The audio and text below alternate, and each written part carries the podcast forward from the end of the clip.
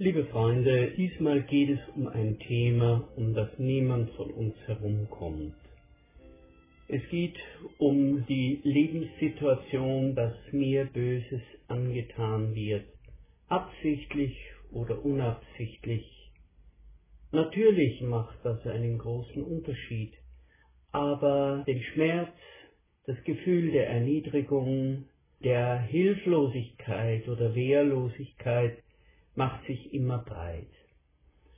Und in solchen Erfahrungen können wir Fehler machen. Und darum geht es in 1. Petrus 3, 9 bis 12. Vergeltet Böses nicht mit Bösem und gebt Beleidigungen nicht wieder zurück. Im Gegenteil, segnet eure Beleidiger, denn Gott hat euch dazu berufen, seinen Segen zu empfangen. Ihr wisst ja, Wer nach dem wahren Leben verlangt und glückliche Tage sehen will, der nehme seine Zunge gut in Acht, dass er nichts Schlechtes und Hinterhältiges sagt. Er kehre sich vom Bösen ab und tue das Gute. Er mühe sich mit ganzer Kraft darum, mit allen Menschen in Frieden zu leben. Denn der Herr hat ein offenes Auge für alle, die das Rechte tun und ein offenes Ohr für ihre Bitten. Wie gesagt, das hier angesprochene Thema spielt auf sehr unterschiedliche und zwiespältige Weise in unseren Alltag hinein. Da ist zuerst einmal die Rubrik zurückgeben, zurückzahlen, heimzahlen, niemandem etwas schuldig bleiben.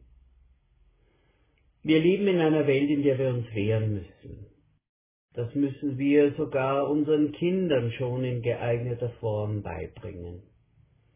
Wer sich nicht wehrt, wer nicht rechtzeitig das Signal setzt, bis hierher und nicht weiter, erlebt unweigerlich, dass er respektlos behandelt wird, dass andere Grenzen überschreiten und ihm zu nahe treten oder ihr zu nahe treten.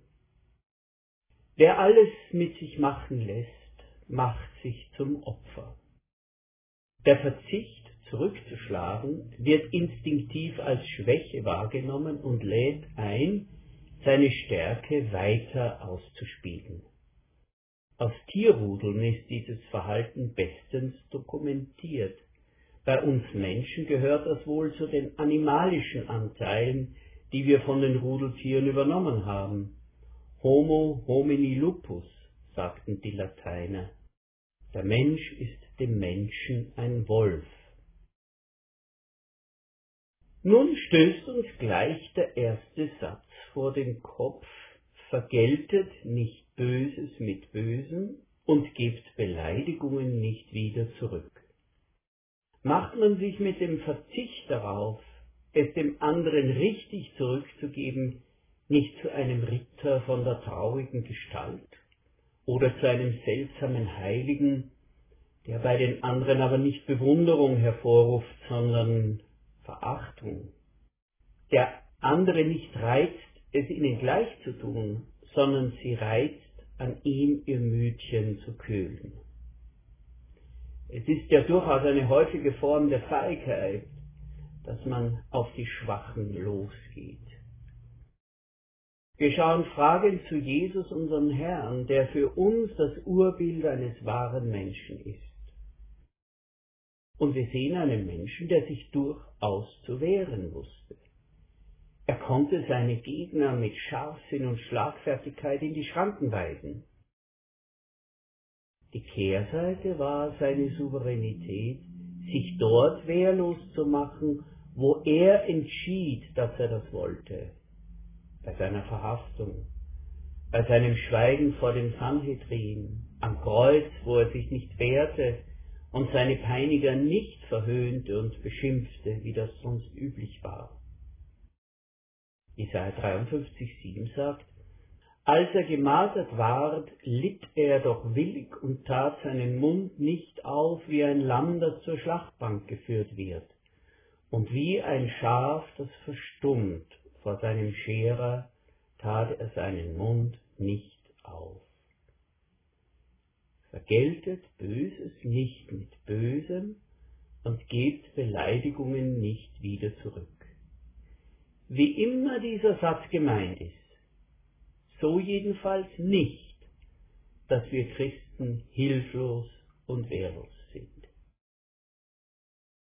Aber schauen wir doch noch einmal genau hin. Wir sollen ja zurückzahlen. Schon im zweiten Satz wird gesagt, dass wir es unseren Gegnern durchaus zurückzahlen sollen, aber nicht mit gleicher Münze. Vergeltet Böses nicht mit Bösem und gebt Beleidigungen nicht wieder zurück. Im Gegenteil, segnet eure Beleidiger, denn Gott hat euch dazu berufen, seinen Segen zu empfangen. Wir sollen also in die Offensive gehen. Nur wie? Was heißt segnen in diesem Zusammenhang? Das lässt sich am besten aus dem Gegenteil ableiten, fluchen. Fluchen bedeutet im archaischen Sinn, die Lebenskraft bei anderen zu zerstören. Segnen heißt demgemäß, die Lebenskraft bei anderen zu stärken. Ja, aber wollen wir einen Menschen, der uns Böses will, überhaupt stark machen? Stark machen? Ja, in einem besonderen Sinn. Wenn wir Menschen segnen, dann überlassen wir sie der Hand Gottes. Gott soll sie stark werden lassen, aber so wie Gott es will. Gott soll das eigentlich Gute im anderen hervortreten lassen und das Böse und Gemeine in ihnen zurückstutzen.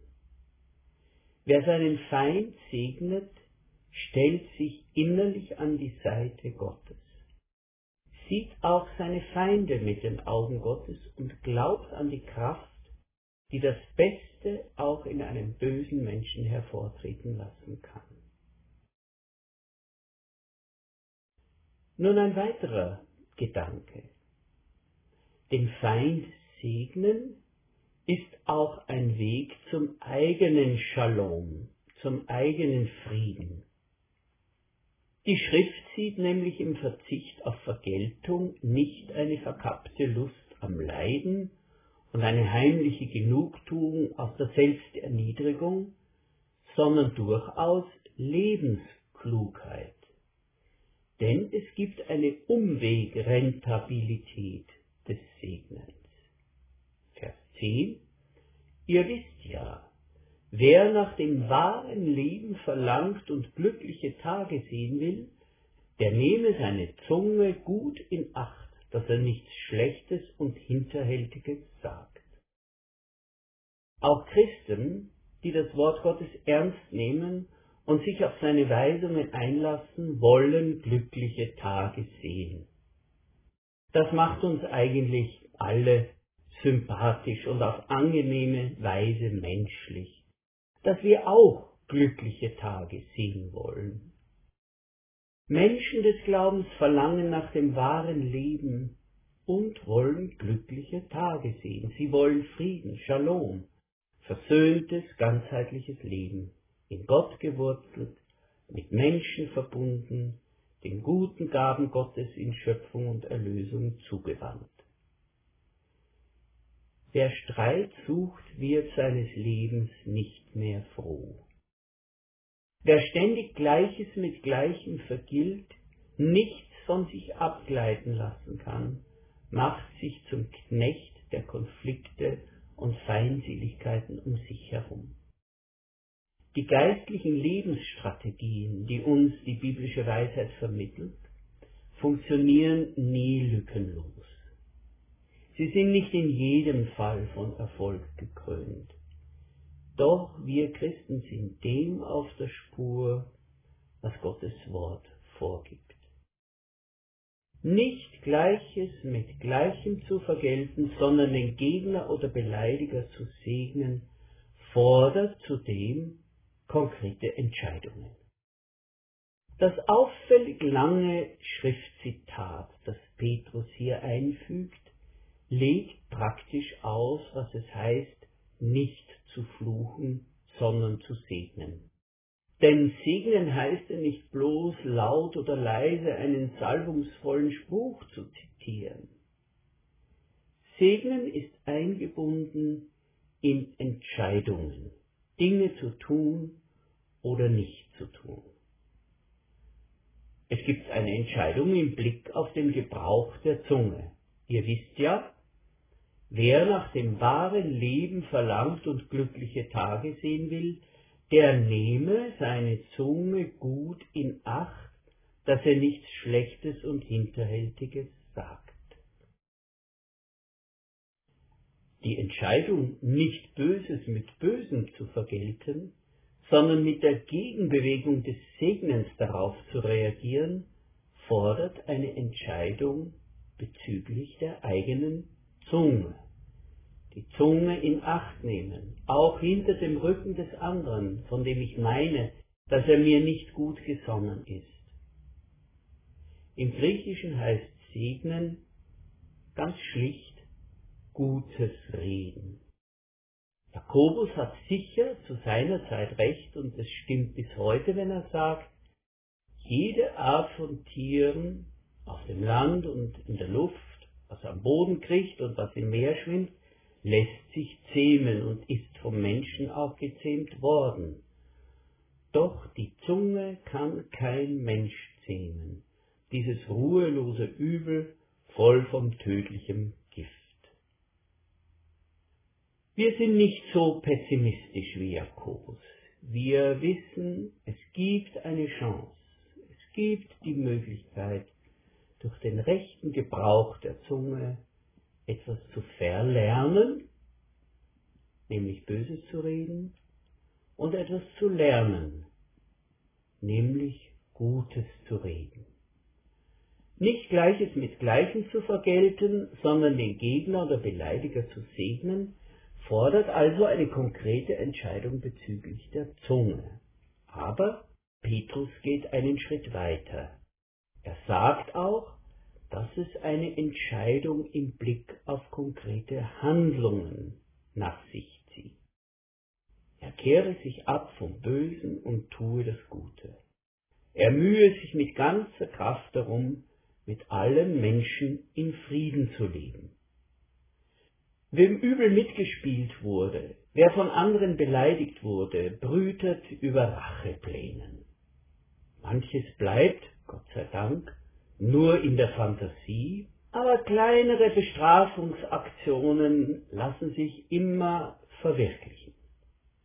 Als Kain über Rachepläne brütet, weil sein Bruder Abel von Gott bevorzugt worden war, sagt Gott zu ihm, Warum bist du zornig? Warum starrst du auf den Boden? Wenn du Gutes im Sinn hast, kannst du den Kopf frei erheben. Aber wenn du Böses planst, lauert die Sünde vor der Tür deines Herzens und will dich verschlingen. Du musst Herr über sie sein. Gott traut es dem Keim zu, und er traut es uns umso mehr zu, weil wir ja den Heiligen Geist haben, dass wir uns vom Bösen abkehren und unsere Vergeltungsfantasien und Racheplänen fallen lassen. Dadurch wird unser Kopf frei und die Seele entgiftet. Wir können uns dem zuwenden, was wirklich etwas bringt, nämlich Gutes tun das Leben mit seinen schönen Seiten erkennen und manches genießen. Christen sollen es sich angelegen sein lassen, möglichst mit allen in Frieden zu leben, das heißt Streit nicht aufzuschaukeln, sondern zur Deeskalation beizutragen, in Worten und konkreten Verhalten. Es wird nicht immer gelingen, aber wir sollen doch unseren Teil einbringen in eine verfahrene Situation. Aber noch eine Entscheidung muss fallen, und zwar die Entscheidung im Blick auf das, worauf wir vertrauen. Wir lesen Vers 12, denn der Herr hat ein offenes Auge für die, die das Rechte tun, und ein offenes Ohr für ihre Bitten, aber er wendet sich gegen alle, die Böses tun. Menschen, die in Kopf und Herz noch mit dem Gift kämpfen, das andere durch Gemeinheiten injiziert haben, meinen, dass sie immer mehr aus dem Leben gedrängt werden, wenn sie auf Revanche verzichten. Die Bibel wird da nicht müde, uns gut zuzureden und zu beschwören, dass das nicht so ist.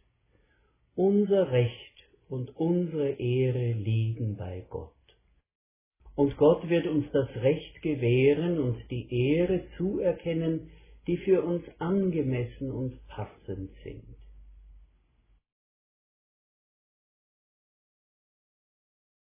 Das kann weniger sein, als wir manchmal wünschen, und wird mehr sein, als wir manchmal erwarten.